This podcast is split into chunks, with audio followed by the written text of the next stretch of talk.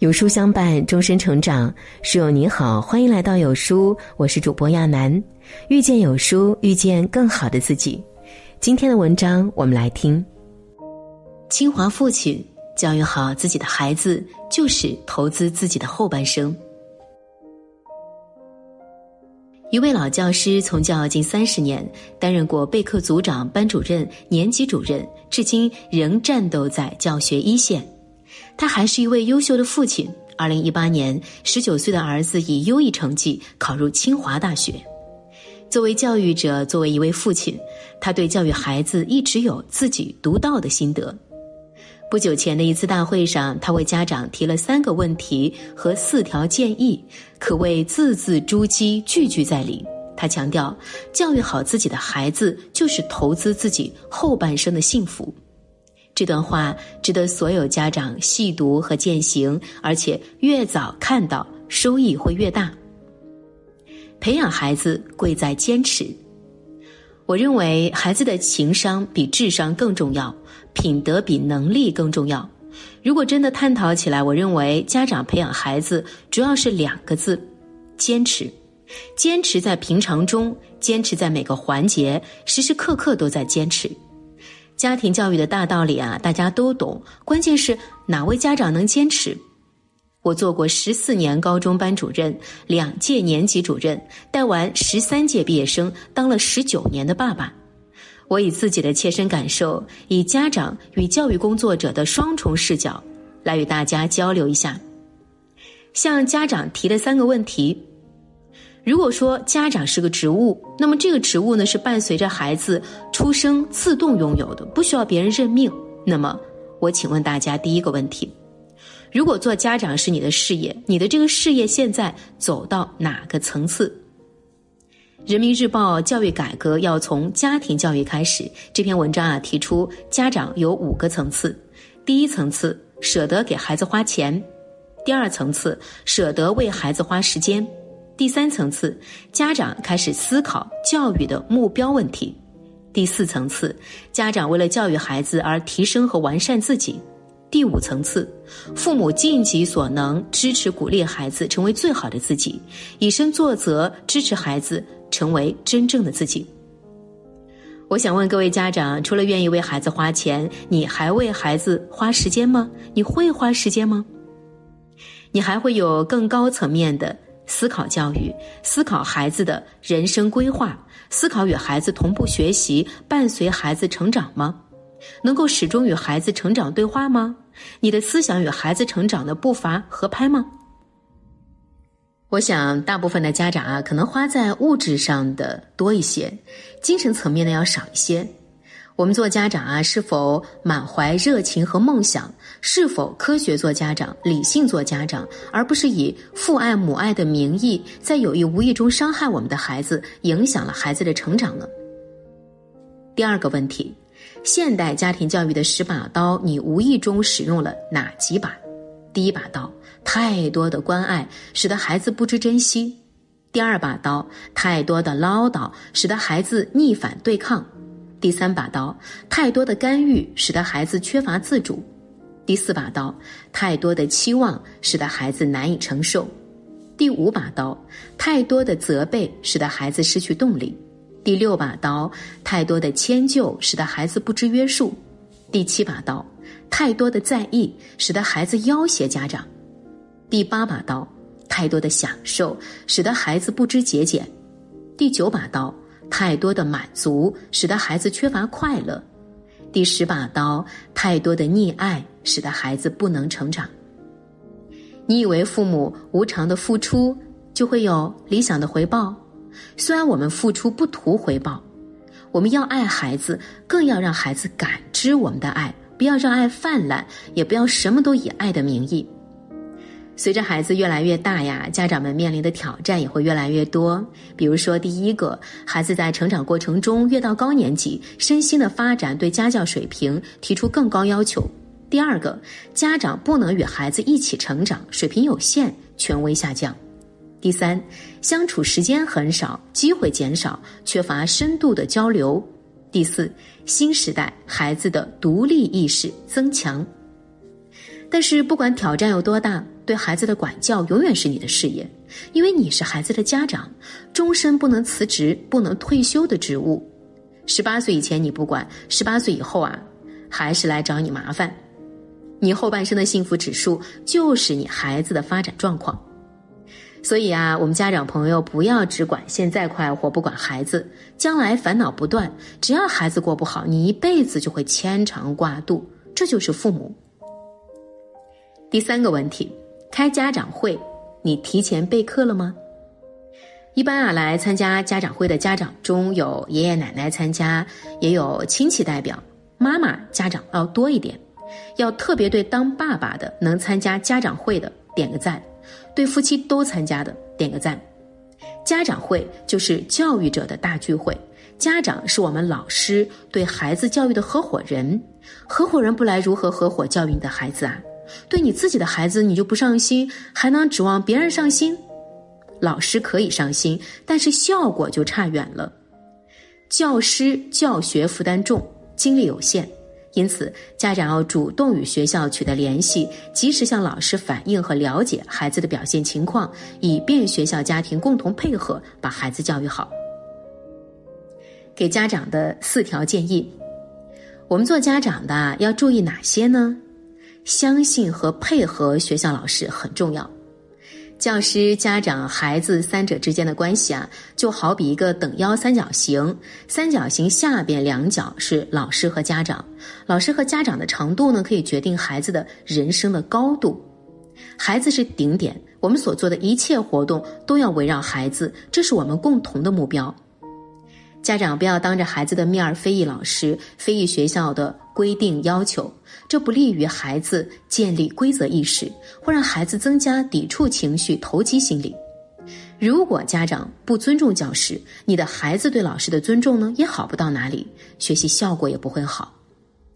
我记得呀，我儿子的班主任第一届当班主任，第一次带特奥班，当时二十多岁，我一直对儿子的班主任很客气，也很尊重。因为我相信他。我们有的家长朋友瞧不起年轻老师，也不尊重年轻班主任。其实我们都是从年轻过来的，优秀与年龄不成正比。我知道尊重孩子的老师，也是在尊重我自己，同时我在赢得未来。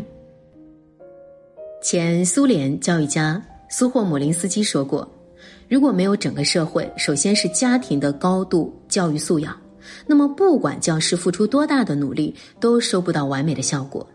学校里的一切问题都会在家庭里折射反映出来，而学校复杂的教学过程中产生的一切困难的根源，都可以追溯到家庭。不过啊，家长可参与教育，但不能干预。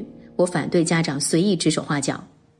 学校和家长啊是教育合伙人关系，合伙时间呢就是孩子在校期间，让懂教育的来从事教育，谁都不应该成为弱势群体，但是谁也不能凌驾为强势群体。当然，家长如果觉得有什么问题，可以与学校交流，但在孩子面前一定要维护学校的规定和老师的权威。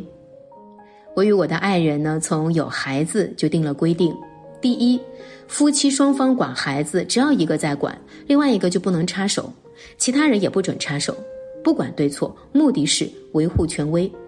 第二，夫妻双方不能在孩子面前出现激烈争吵，有问题私下解决，目的是孩子有安全感。第三，夫妻双方不能在孩子面前非议对方的老人，有想法私下交流，目的是孩子尊老孝顺。既然我们是教育的合伙人，我们就要同心同向，信任配合。对孩子的教育要讲究策略。你知道孩子在成长变化吗？你知道孩子现在在想什么吗？你会与孩子交流吗？许多家长在社会在单位能言善辩，但由于不知道亲子沟通技巧，和孩子说不到一起去，做不到一起去。多年来呀，我在孩子面前既有严父的一面，也有挚友的一面。记得二零一七年元旦，我儿子上大学后回来的当晚，我们父子俩躺在儿子的床上，两个爷们儿床头胡侃神聊一两个小时。我谈了四个问题：如何把握大学的学业与创业，成绩与活动，恋爱与成家，出国与考研。孩子在成长，你要知道该管与不该管的尺度，理解与尊重的重要。如何与孩子谈话？这里啊有几个建议：第一，抓住把柄谈。俗话说啊，牵牛要牵牛鼻子，打蛇要打七寸。如果家长谈话抓不到点子，整天泛泛的要求他应该这样，应该那样，一见面就反复叮嘱要好好学习啊，成天将陈词滥调挂在嘴边，孩子不烦才怪。如果家长平时多观察，积极与老师沟通，多到学校里走一走，了解一些真实的具体情况，那么一旦谈话。某月某日某时某地某事，内容确凿具体，学生一下子被点中穴位，知道你在真正关注他，也不会狡辩托辞了。再继续谈下去，效果会截然不同。第二，集中时间谈。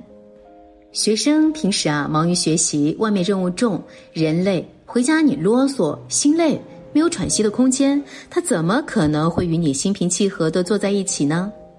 因此呀，平时应看在眼里，记在心里，注意场合，一周或一段时间，找一个不受干预的固定时间和地点，将问题集中起来。家长提前备课，很庄重的与孩子坐在一起，要么不说，要说则集中起来，一次说到位，有力度、有深度。第三，针对问题谈。成长中的孩子呀，不可能没有不足，而且不足表现在多方面。在与孩子谈话呢，不要奢望面面俱到、全面开花，集中的针对一两个问题突破就足够了。其他问题啊，时机不成熟则不谈，谈得多面儿拉得宽，反而效果不好。要就事论事，孩子最忌讳的啊，就是提这个陈年老账，与其他孩子攀比，胡乱联系，主观臆断。总之，站在孩子角度理解他，以平等的身份尊重他，以理谈事说服他，既指出问题又给足面子，既找到不足又善于肯定，相信孩子，给孩子以成长发展的机会，孩子才会慢慢理解家长的苦衷，才会慢慢敞开心扉。需要懂得三种基本教育理论，做不断学习的家长。家长要研究孩子特点，了解孩子学习阶段的情况，密切专注孩子的变化和需求，为孩子的成长保驾护航，真正扮演好合格的监护人角色。我们许多家长朋友啊，出发点是好的，用心是良苦的，但是培养目标是盲目的，教育观念是滞后的，教育方法是随意的，教育知识是贫乏的。想要当一名合格的家长，我建议家长朋友呀，可以了解一下以下的教育理论：第一，最近发展区理论，别老是拿自己孩子和别人孩子比较。学生的发展有两种水平，一种是学生的现有水平，指独立活动时所能达到的解决问题的水平；另一种是学生可能的发展水平，也就是通过教学所获得的潜力。两者之间的差距啊，就是最近发展区。说的通俗一点，就是我常说的“看起点比进步”。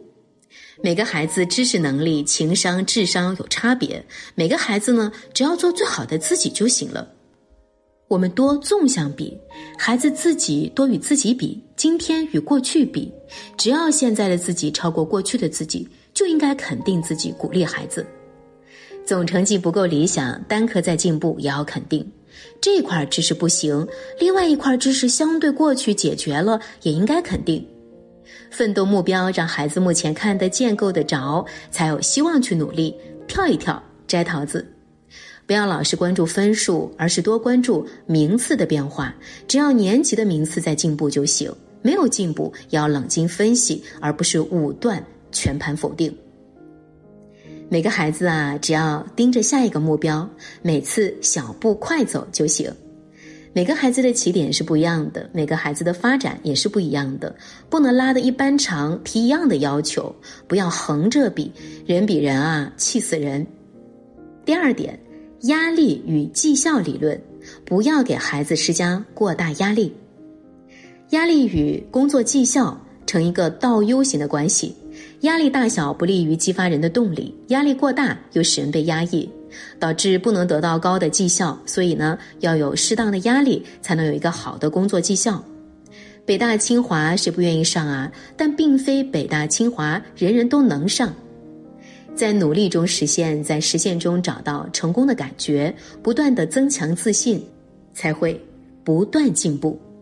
适度的压力是动力，不当的压力是反动力，并非压力越大动力越大。学会因人而异，适当加压或者是减压。我们许多孩子呀，之所以成绩不稳定，要么是家长加压过度，要么是自我加压过度，都会造成荡秋千、过山车的成绩啊，也不是家长需要的。这种状态呢，看电影儿很刺激，看完孩子就要命。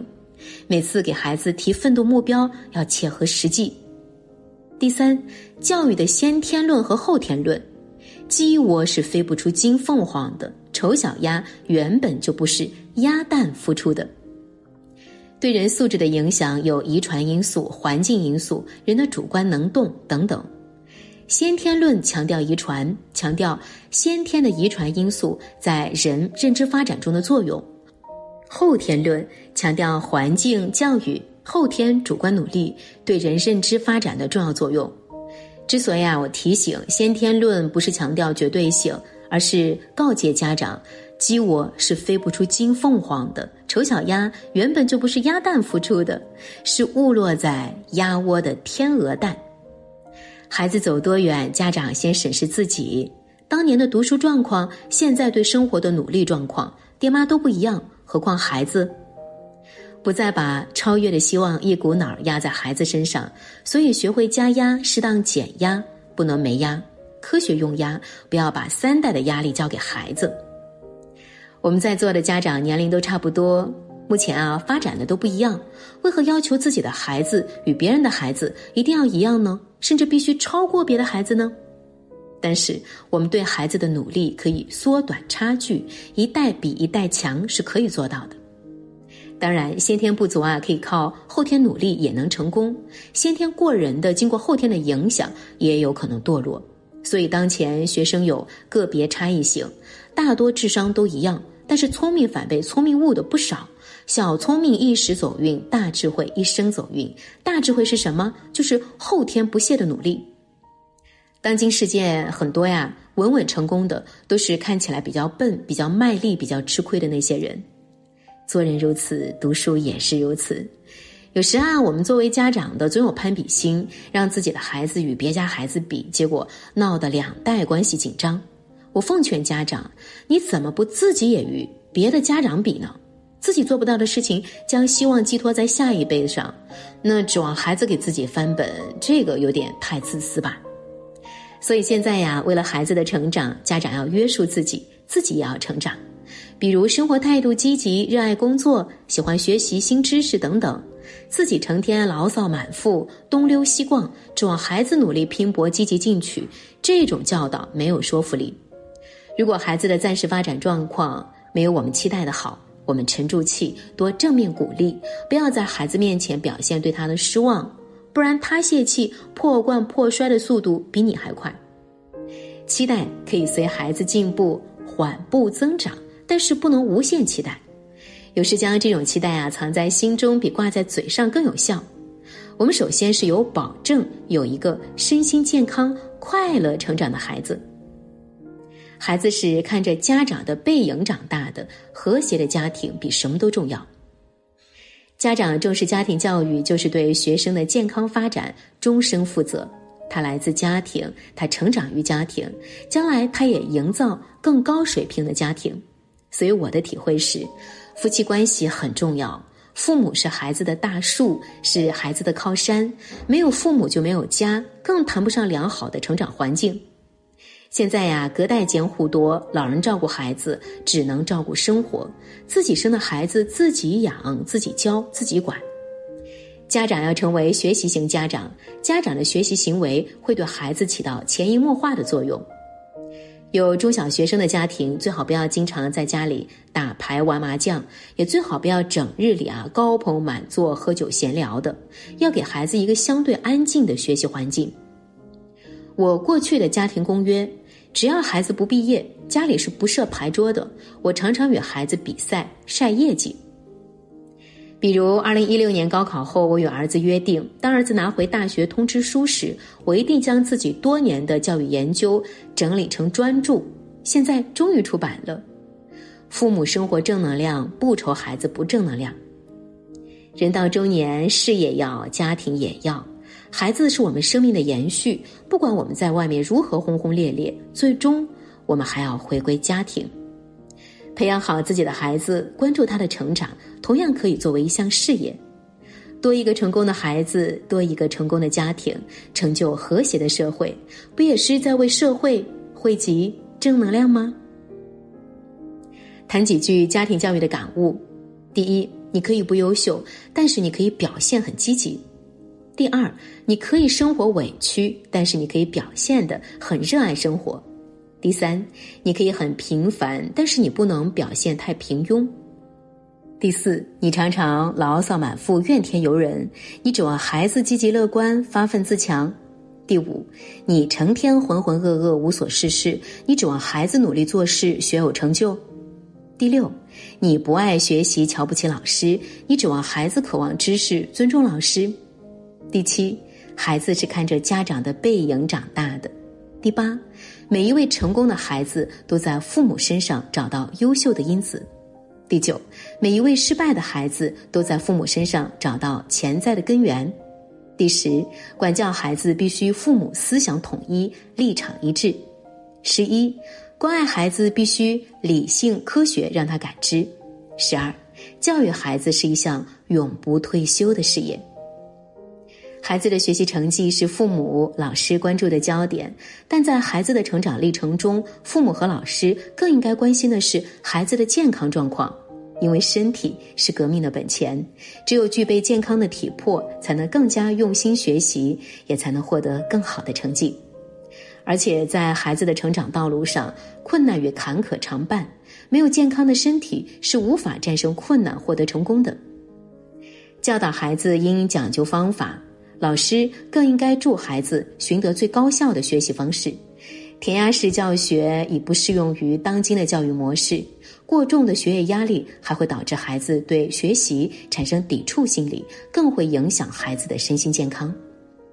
只有坚持因材施教，为孩子制定专业的教学方案，才能帮助孩子在高效学习的过程中感受到学习乐趣，从而让孩子的身心都能得到健康发展。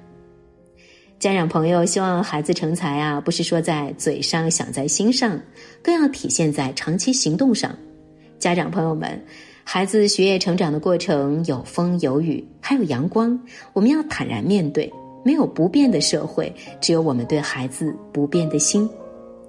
家长朋友们，我们首先啊，需要的是健康的、快乐的、幸福的孩子，然后才是成人的、成才的、扬名的孩子。学习成绩不是唯一的评价，多元看待孩子的成长和未来。上天为每个努力的人都准备了一扇窗户，一定要选择最适合自己的。点亮再看，与朋友们共勉。